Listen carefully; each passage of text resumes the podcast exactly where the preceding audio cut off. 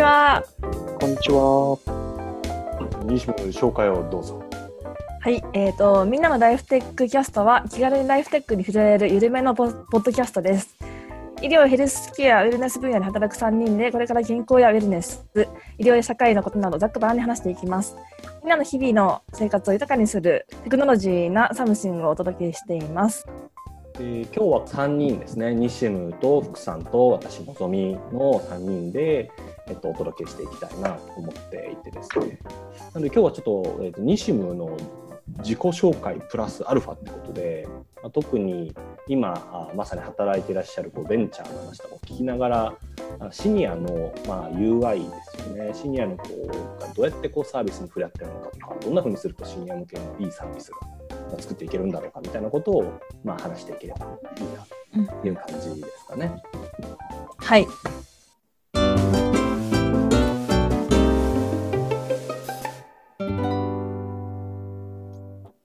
その中で西村さっきちょっと話もあったんですけど、はいリハビリ系のもともとはなんかこううんうんうん。研究というかっていうことをされてたってことなんですかね。そうですね。そうですね。まあ、あの、研究としては動作解析を行ってまして、あの、特にその歩く動作とか、あとはスポーツ動作ですね、走る、飛ぶとか、そういう動作の、え動作様式の研究を開発け、あの、そうですね、動作分析をしていました。うん。それってどはい走るっていう動作を研究するってぐ具体的にどどういうことをややるやるんですか？えっとですね、スポーツ動作においてはどうやったら速く走れるのかとかどうやったら高くジャンプできるのかとかどうやったらその切り返し動作その、えーとバスケットボールとかのワンオンワンとかでよく使われる切り返し動作の動作を素早く行うことができるのかみたいなところであのまあどういう方向の筋肉をどう使ったらいいのかみたいなところを研究してました。へーはい であ歩くっていうところに対しては少しアプローチが違うんですけど歩くことに関しては大体その、えー、といい歩き方効率的な歩き方っていうところがもう世の中的に分かっているのであの横に病院の学校の横にあった付属病院でその例えば膝関節を、えー、と手術してした後の患者様の保養形式とかを見てその正常の保養形式と比べてどこがどういうふうに悪いのかとかいう分析をしていました。へえ歩くと走る そそんなち違うもんなんですか？えっとですね、あの今のその世の中的な研究の、えっと、どこまでできてるかってところがちょっといろいろ変わ変わってくるだけでして歩くに関しては正解が分かってるというか大体分かってきてる。で走るに関して走るとかジャンプとかに関してはまだまだその歩くよりも変数が多くて結構難しい分野になるのであの世の中的にも分かってることが少ないっていうところで違いがあります。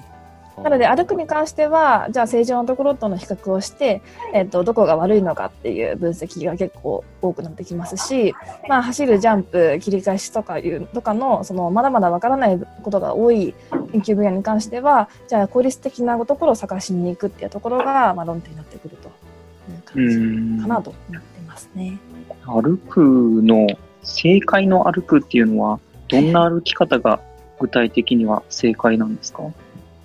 えっとですね、えっと、そうですね、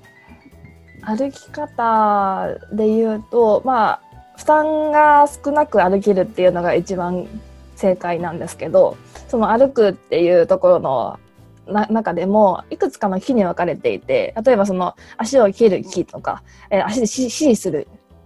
期間とかあとは足を前に出す期間とかその3つ4つぐらいの期間に分かれていてそこの中で、えっと、その足の動作とかどの筋肉がどう働いてどういう動きをするっていうのが大体見えてきてるので、えーそこと比較して、まあ、効率的な歩き方ができてるのかっていうところですね。やっぱり効率的な歩き方ができてないとあの余計に膝とかに負担かかってしまって、えっと膝を悪くするとかそういうことが起こってくるので、えーなるべく力をかけずに歩くっていうのが大事かなと思いますね。力をかけずにっていうことなんですね。そうですね。なるべ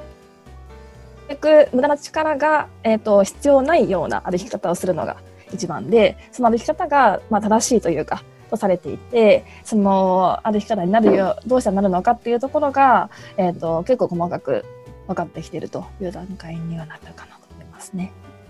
ちょっと、うん、あの多分図解とかしないとなかなか詳しいところは あれであとは私がなんかそのここの6年間ぐらいあんまりそのあの研究分野から離れているので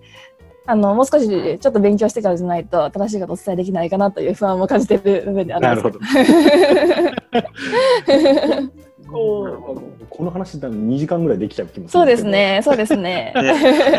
でも結構本当に歩くってその少しのその負担が増えてもああのまあ日常生活の中で歩くって一番動作としても多いはずなので確かに。あの少しの負担が増えてしまうだけでもかなり関節とか筋肉に負担が溜まってしまうので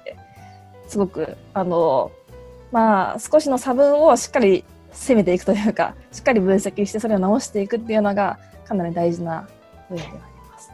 なるほど。はい、なんかそこから、まあ、その研究生活から、はいはい、どどう今は何をしててそこにどういうルートで来たかなるほどさっと伺えるとめっちゃいいな。さっとですか？じっくりでも大丈夫。いやいや、じゃあちょっとさっとで言うとですね、えっとまあそのえっとまあ動作分析の流れでキャリアを歩む例えばそのえっとスポーツメーカーの研究職とかそういう方向に進む先輩もたくさんいらっしゃってそういう方向もあったんですけどそのうちの研究室がその、えーと、例えばその膝関節手術した後の患者様の分析をするとかがあってあの病院と連携してたんですね。なので午前中は病院で外来で理学療法士として働いて午後からは研究するみたいな生活を送っていまして。そうなんですよ。でその中でやっぱりその理学療法士って自分の中のイメージでその高校の時からあのなりたいと思っていてでそこはななぜかというとやっぱりうんと、まあ、おじいちゃんおばあちゃん患者さんみんなまあ、とりあえず行きたいと思ってる。元気に行きたいと思っていてでそれをどうにか直してくれという、まあ、課題があの要望があってそれに応えられる人っていうところのイメージがすごく強かったんですけど、うん、実際病院に行ってみるとあのそもそも元気に生きたいとか長生きしたいって思ってる人なかなかいなくて、うん、例えばその病気になりました歩けません。ででも家に帰りたいからえー、タイっていう患者さんの要望があってじゃあそれを答えるために理学療法士はどうしましょうっていう世界ではなくてもう家に帰りたくないです不安だから。で一人で暮らしてるしこの病院の生活の方が全然いいと。でなので、えーと、あんたら何邪魔してるんだとそういう世界の人たちが割と多くいらっしゃってでそこに対して何やってるんだろうなっていうまあ言葉を思いましたと。でそもそもじゃああの元気に生きるとかその生きる時のその目的とかそういうものを持つ人を増やしたいなと思ったのがまず一番初めのきっかけではあります。でそれを増やすために病院に来る前の人たちにアプローチしなしなくてはいけなくてあのそこら辺をあのどうにかならないかなと思ったのがビジネスに対してすごく興味を持ったきっかけにはなります。なるほど。はい。でそこからまあ医療で IT でちょっとあのこれからいろいろやっていきたいよという、まあ、その時は DNA が割とその DNA ライフサイエンスという会社も持ち始めて、医療に対してたくさんやっていくぞというあの勢いがあった会社だったので、まあ、そこの人とあのつながりがありましてそこで新卒入社して、まあ、3年間そこで働きましたところがあるんですけど。まあなんかあのそうですね DNA という会社はですねその当時は割と面白いあの制度がありましてその採用を決めた人の下で働くというような制度がありましてで私そうなんですよでもそれは結構いい制度だなと私個人的には思っていてそのこの人がいいと思ってその人が採用した人が責任を持ってそいつを育てるというような文化があってそれは今の会社で、うん、今のベンチャーの会社でもあのこれこのいうまあ決め方というかはいいよねっていう話をしてるんですがでその私を決めてくれた人があのゲームの部署だったんですね。なので、えーとえーと、医療ライフサイエンス希望したんですけどあのゲームの部署で、えーと、3年間過ごしましたね。なかなかの配属の、まあ、なかなかのそうですね。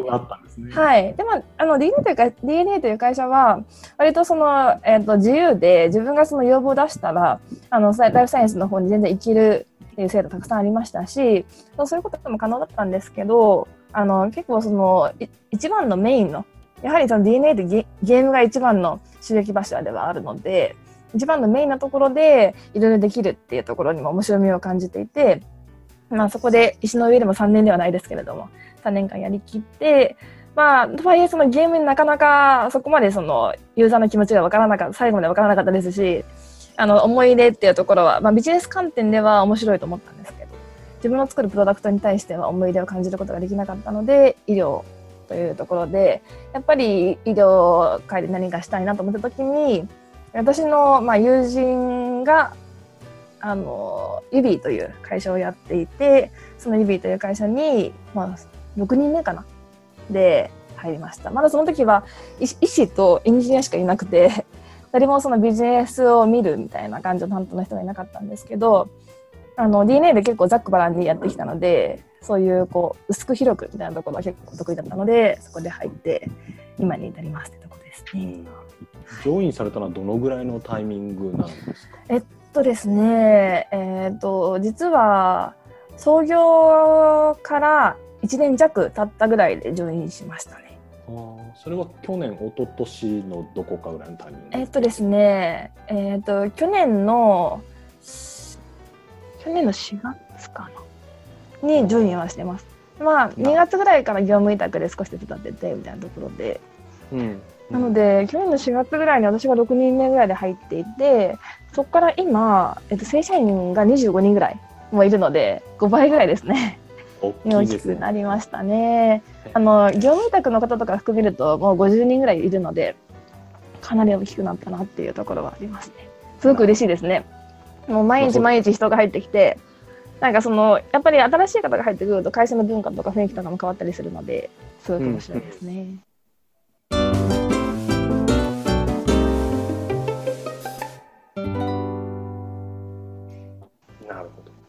そのユビーさんがどんな、なんて言うんでしょう、まあ、今回ライフテックってことなので、なんかどんなライフにアプローチしている、こう、そうですね。サービスとかなのかみたいな話をちょっと伺えるといいかなと。はいはいはいはい、ぜひぜひ。えっとですね、今、ユビーという会社は、一応メインのプロダクトは AI 問診ユビーというものでして、それはまあ簡単にお伝えするとタブレット問診なんですね。で、今、病院で使っていただこうと思って、その病院の中で皆さんが紙の問診を多分書くタイミングがあると思うんですけど、そのかその代わりにあのうちのタブレット問診をやっていただくという形で使っていただいてはいます。うん最初こう、はい。あの病院に行った時にこう保険証を出してそうなんですよ。これ書いてくださいっていうあの、はい。ボードとペンと紙ともらってそうですね。そうですね。の代。わりに指代わりに。タブレット。をはい。そうですね。特にあの主訴とかそのえっ、と LINE された理由なんですか？みたいなところとか、あとは今日の症状いつからですか？とか、あとはえっ、とこういうお薬飲んでますか、こういう病気の起用歴ありますか？とか、そういう質問が書いてあるような問診票の代わりとして使っていただいているっていうところですね。うーん。はい。なるほど。まあ、とはいえその紙の問診票っていうのはなかなかその機能実はしていなくてですね、うん。あのえっとですね問診ってその看護師さんとか医師の方が実施したい問診っていうのは首都とか年齢とか性別とかによって聞きたい内容って変わるはずなんですよね。うんうんうん。なるほど。はい、なんですけど紙の問診ってどの年齢どの性別どの主訴の患者様に対しても同じ質問がされてしまっていてで、まあ実際の実際にその紙の問診って診察になかなか役に立たなくて看護師様も医師の方々も全然見てないと。なのであの患者様が一生懸命書いてもそこの中の一部しか先生ちらっとしかご覧にならなくてあとはその先生が一からこう聞いているっていう現状がありましてで、まあ、うちのサービスはですね、まあ、AI というふうに歌ってるんですけど、やっぱりその性別、年齢、あとは人に応じて質問も変わっていきますし、あと、その先生とか看護師様って病気をこう予測して推測しながら、どんどん質問を患者様にしていくんですよね。その病気をこう切り分けるように、この病気群の中で、じゃあ、この病気がこの A か B かっていうところを切り分けるためにこの質問してみよう。それイエスかノーで、ノーだったら、じゃあ、病気 A。のえイエスだったら病気 B みたいな感じで質問していくんですけどそういうところと同じような思考であの病気を裏で予測しながら質の質問をしているというところになりましてそういう意味で、まあ、紙の問診の同じタイミングで使っていただいてるんですけどその制度と内容としては、うん、あの紙の問診というよりもあの医師もしくは看護師様が実施される問診に近い、まあ、その代替として使っていただくようなケースが多いです。あこう答えたんだったらこれを聞いといた方がいいだろうみたいなのがどんどん連続してそうですね。なので先生看護師さんの体験としてはあのこれを聞きたいと思ってた内容がすでに指で聞かれていてそれが電子カルテの中にポイと入っているというような感じの体験になるかなと思いますね。うん、なんかめちゃくちゃめちゃくちゃいい感じに聞こえますよね。ね、いい感じ 聞こえるって何ですか？聞こえるって。なんかまずもう完璧に超いいなと思って。あそうですかありがとうございます。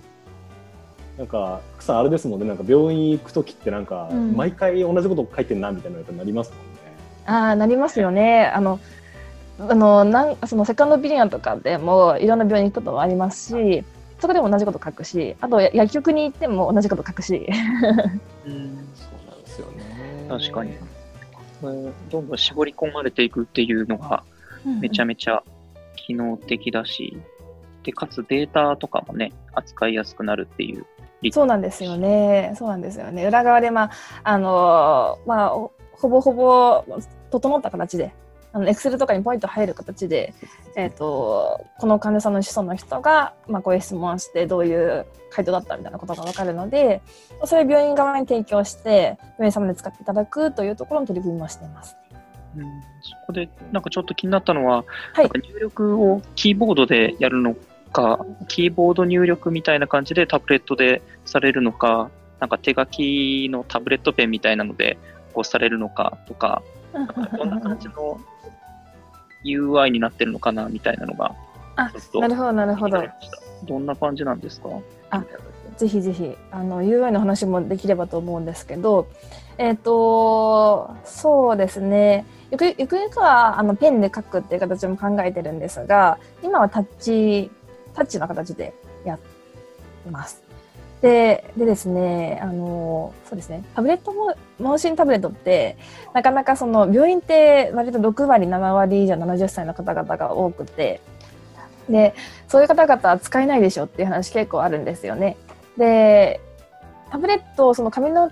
問診票をタブレット化してやるっていうところに関しては、あの、指以前に多くの会社が実はあって、で、まあ、その、質問変わっていくみたいなところはないんですけど、同じ紙の、同じように、同じ質問がタブレットでできて、それが自動で、あの、PC の方に反映できるよ、みたいな機能はいくつかその企業さんがいらっしゃって、まあ、とはいえその企業さん、その、えっ、ー、と、駅前とかビジネスクリニックとか若い方々がすごいいらっしゃるクリニックさんに導入いただいてて、なかなか病院とかは7割以上、70歳以上の方いらっしゃるので、難しいよね、という世界がもともとあったんですよ。うんうん、でとはいえその自分たちが解決したいのはその問診をすることによってのタブレットで問診をすることによってその外来業務医師看護師さんの外来業務を減らしたいと思っているのでその外来業務が一番大変なのは病院さんなんですよね。うん、なので病院様に使ってもらいたいというところがありましてもともとその70歳以上の方々使えるタブレット使う作るの無理だよというふうに言われていたところをかなり頑張って作っているっていうところがまずそもそもあります。うんで、そうです。うんうんうん。そうですよね。いや、なんか今日まさに最初に言ったみたいな、はい、シニアの方向けの UI とか、うんうん、その人たちにこう導入、はい、どう導入していくかみたいな話。あのさっき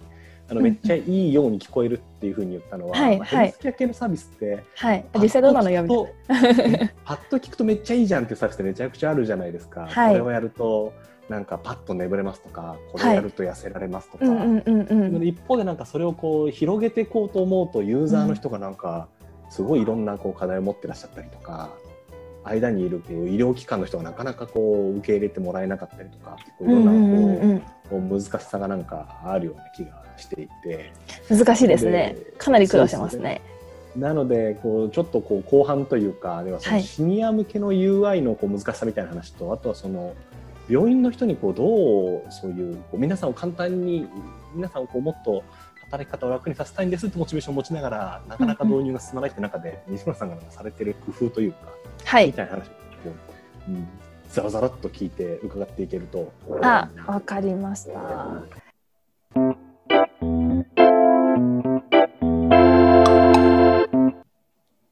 そうですね。じゃあ、まず、えっと、高齢者 UI の方なんですけど、あの、本当に今、のぞみさんがおっしゃったみたいに、かなり苦労しましたってところは多々ありまして、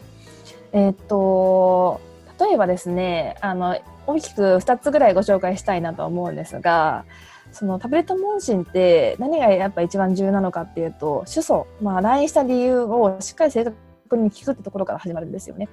でそこからそのどういう質問をしたらいいとか、えー質問の選定がどんどん走っていくので、そこが一番大事なんですけれども、その主訴を、えっと正しく入力していただくっていうところが一番やっぱり難しくて、今も難しいんですが、一番難しかったです。で、うんはい。で、そもそも、えっと、例えば頭が痛いっていう方に対して、一番初めは、やっぱりその自由入力で頭が痛いとか打ち込んでいただいたり書いていただくっていうところ、まあ、書いていただくのは、あの、良い、あの、すごいいい、あの解決策だなと思ってて、今もうトライはしてるんですけど、初めその打ち込むというところしかちょっと難しかったので、自由入力で打ち込んでいただくっていうところになると、かなりハードルが高いあのスマートフォンとかタブレットとか使ったことない方々なのでハードルが高いなと考えていて初めは選択肢形式でザーッとなんか頭が痛いとか熱があるとか吐き気がするとか、えー、と寒気がするとかバーッとあり得ることを並べてでそこの中選んでもらうっていうことを考えてそれを作っていたんですね。なるほど。はいでそうなんですけどあのやっぱり病院に来る方ってあの本当にたくさん種類があってであのそれをこうカバーしようとするともうあのスクロールが発生してしまうんですよ。はいはい。でスクロールがめちゃめちゃ発生そうあの画面をこ縦うそうですそうですそうはいです。でこう画面をこう、えっと押して上に動かして画面をどんどん動かしていくっていう操作が必要になってきてしまってかつもう304050ぐらい選択肢があると。でそこの中からえ自分があの希望するものを選ぶっていうこと自体は結構難しくてそもそも見逃してしまって滑ってしまうしあとはスクロールっていう操作自体が高齢者の方が絶対難しくてできなかったのでそれがじゃあ難しいねという話になりましてえっ、とそうですね。いろいろ試行錯誤してきましたっていうところがあるんですけど2番目に考えたのはじゃあその選択肢がすごく多いならすごくそそのキーワードをセグメンテーションしてあた例えばまずは部位を聞くと。どこの部位に問題がありますか？みたいな。で頭というふうに押し,、押すと頭が痛いとか重いとかなんか頭に関することをずらっと並べるっていうところをまず次に考えたんですね。うんうん。まあ、とはいえあのそうするとなんかなんか全身がしんどいとか なんか部位がよくわかんないけどもやもやとここら辺に何かがあるとかそういう方々がいらっしゃってそういう方々のキーワードを拾えない。そういう方々が入れないっていう問題が起きてしまってでですねあの最終的には、えーとまあ、自由入力にするしかないという結論に至りました。はで自由やっぱ自由入力にしても、えー、と一番初めはタブレットの元々のキーボードを使っていたんですけれどもやっぱりその高齢の方々ってスマートフォン使ったことがないので「う」を打つときに「あ」を3回押して「う」になるってことが分からなくてあ。なるほど。あとはもちろんフリックもできないんですよね。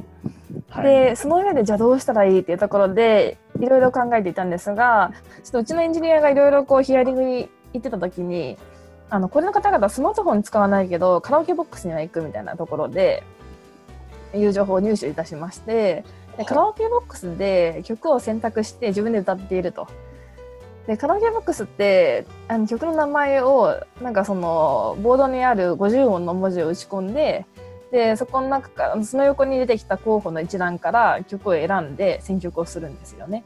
はあはあはでじゃあそれの UI に一番近づけたらできるんじゃないかっていうところで急いでカラオケボックスに行ってそこの UI をもう丸パクリして。今のカラオケボックスの UI。はいはい。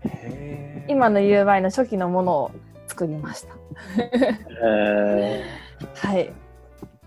そうなんですよね。で、やっぱり自由入力が一番いいところっていうのは、あのそうですね、まあ、患者様が打ち込み打ち込みたいキーワードってもうすごくたくさんあって例えば頭が痛いというキーワードがああるにもかかわらずいや頭痛いんじゃなくて重いんだよねとかなんかずっしりするんだよねとか、重いんじゃないずっしりするんだよねとかやっぱ、ね、自分が思うことをあの、えーと、正しく入れたい納得して入れたいっていうところがあるのでだから自由入力自由入力にするとその何を打ち込みたかったのかっていうのを終えて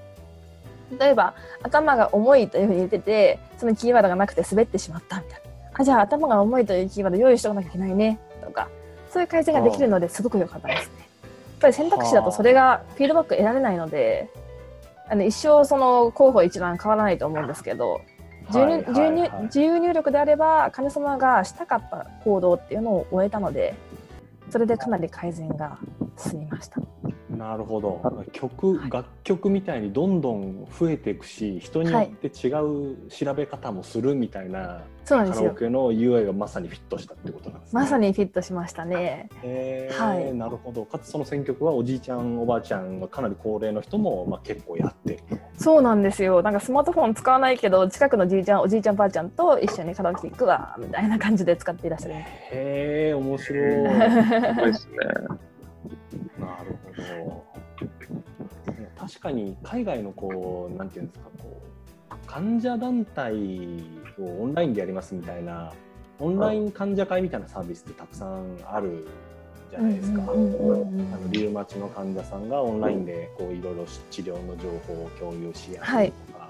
そういうのをこうやってるサービスを見るとものすごいたくさんいろんな種類の患者会があって、うん、も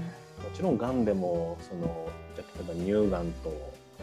大腸がんって当然持ってる悩みも違うからあるしさらにそこに病気の深刻さもあるしみたいになると選択肢がものすごいあるように見えて、はい、どうやって自分に合うものを探してるのかなと思うと大変だなと思ってたんですよね。そうですよねもう永遠にこうスクロールして見ていくとやっぱり見逃してしまったりとか自分が入りたいものがあったのにそれを探せなかったみたいなことがありえそうですからね。そうですよね。うん、なんか、あれですよね。日本語の曖昧な部分みたいなところって結構面白いけど、なんか使う方としてはかなり厄介でみたいな問題があるんでしょうね。なんか、ずっとしてとか、ドーンとしてとか、第語だったりだとか、なんかもう方言とかも含めたら、ね、えらいことになるような。そうなんですよ。最近方言どうなんですかっていう、まあ、最近あの地方の病院さんとかが割とユーザーさんに多くて、そうなんですよね。あの、多分その、ちょっとそれ、これは私の完全な、あの、理解で、まだまだ事実かどうかわからないんですけど、あの東京とかその病院がたくさんある病ところに対しては、かなり病院の中の住み分けが行われていて、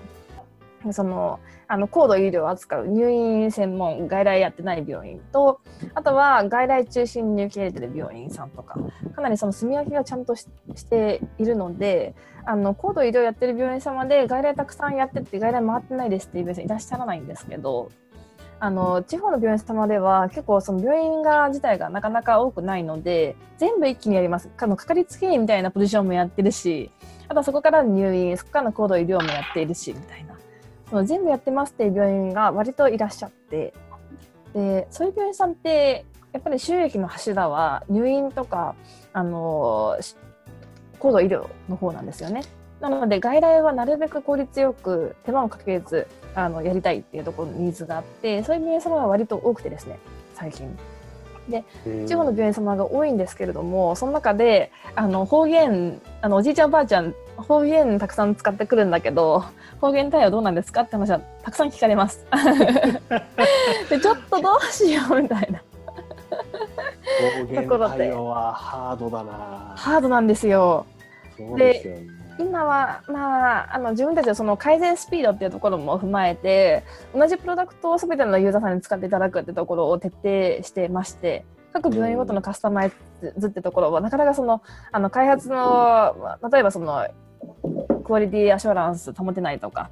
いくつかその問題があるのでそれをなかなかしないようにしてるんですけどなので全国の病院に全ての方言が出るっていうと 他の他の地方のユーザーさんの体験を既存しちゃうなとかいくつか問題があってなかなか踏み切れてないですがそういうニーズたくさんありますね。通訳の分野でもなんか医療通訳ってやっぱちょっと特殊だっていうじゃないですかこう、はいはい、お腹がチクチク痛みますみたいなのをどうやって英語に訳すんでしたっけみたいな。あなんか英語ができるっていうのとちょっとやっぱり別のスキルだよねっていう話があるようで。読解力みたいなところですかね。えー、そうですよね。チクチクと言っている時に人はどう感じているのかまで遡って英語にしてみる。うんなるほど。ハードですよね。そうですよね。いやなるほど。そうですね、今のこう後半の病院にこういろんなこう話をしていくときにまさにその地方の病院だと方言がみたいな話があると思うんですけど、はい、その今回で言うと、まあ、このユビーさんユビーさんのサービスとかって、はい、その実際に問診に答えたいユーザーさん言ったらあのちょっと体の悪いおじいちゃんおばあちゃんではなくて、うん。はい、そのその人たちと関わるこう病院っていう人たちに導入してもらうようなサービスじゃないですか。はいはい、なんかそれにこう導入してもらうための難しさみたいなのってなんて言うんでしょうさっきのまあ保険できないなみたいな話もあると思うんですけど、まあ、おっしゃれおっしゃれる範囲でなんかこんな言うのはやっぱりなんか難しいですねみたいなことがもしあれば。そうですね。あのたくさん難しいポイントはあってですね。あの病院の中ってそのあの院長先生がトップダウンで決めるっていう病院ももちろんあるんですけれどもやっぱりそういう病院よりも院長先生含めあの現場の医師の方看護師の方事務の方々あとはシステムの方々の合意を得てあの意思決定がされるっていうケースがほとんどなんですね。うん、でそこで言うと、えっと、医師の方看護師様においては、えっと、割とそのまあ、IT サービスっていうところに対してまずまず嫌悪感があるっていう方々もいらっしゃいます。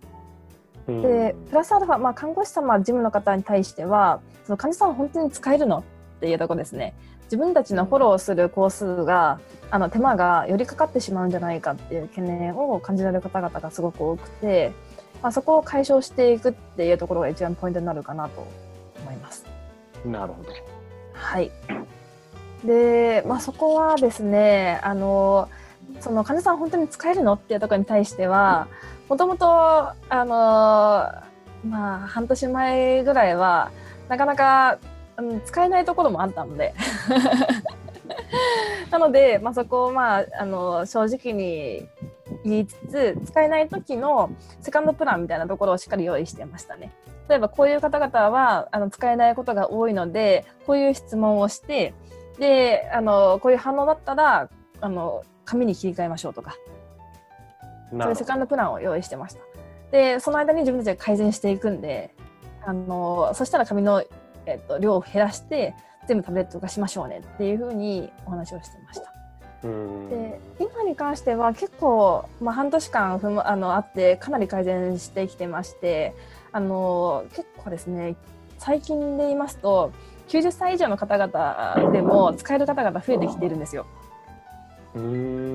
であの実際に、えーと、じゃあちょっと使ってもらいましょうねってテストであの何人かの患者様お渡しして使ってみていただいてでそこの中であの90歳以上の方々ができたって言って帰ってくるともうそれで信頼が得ることができるので皆さんもおおって言ってあの病院の中中の方々あのどよめきが走って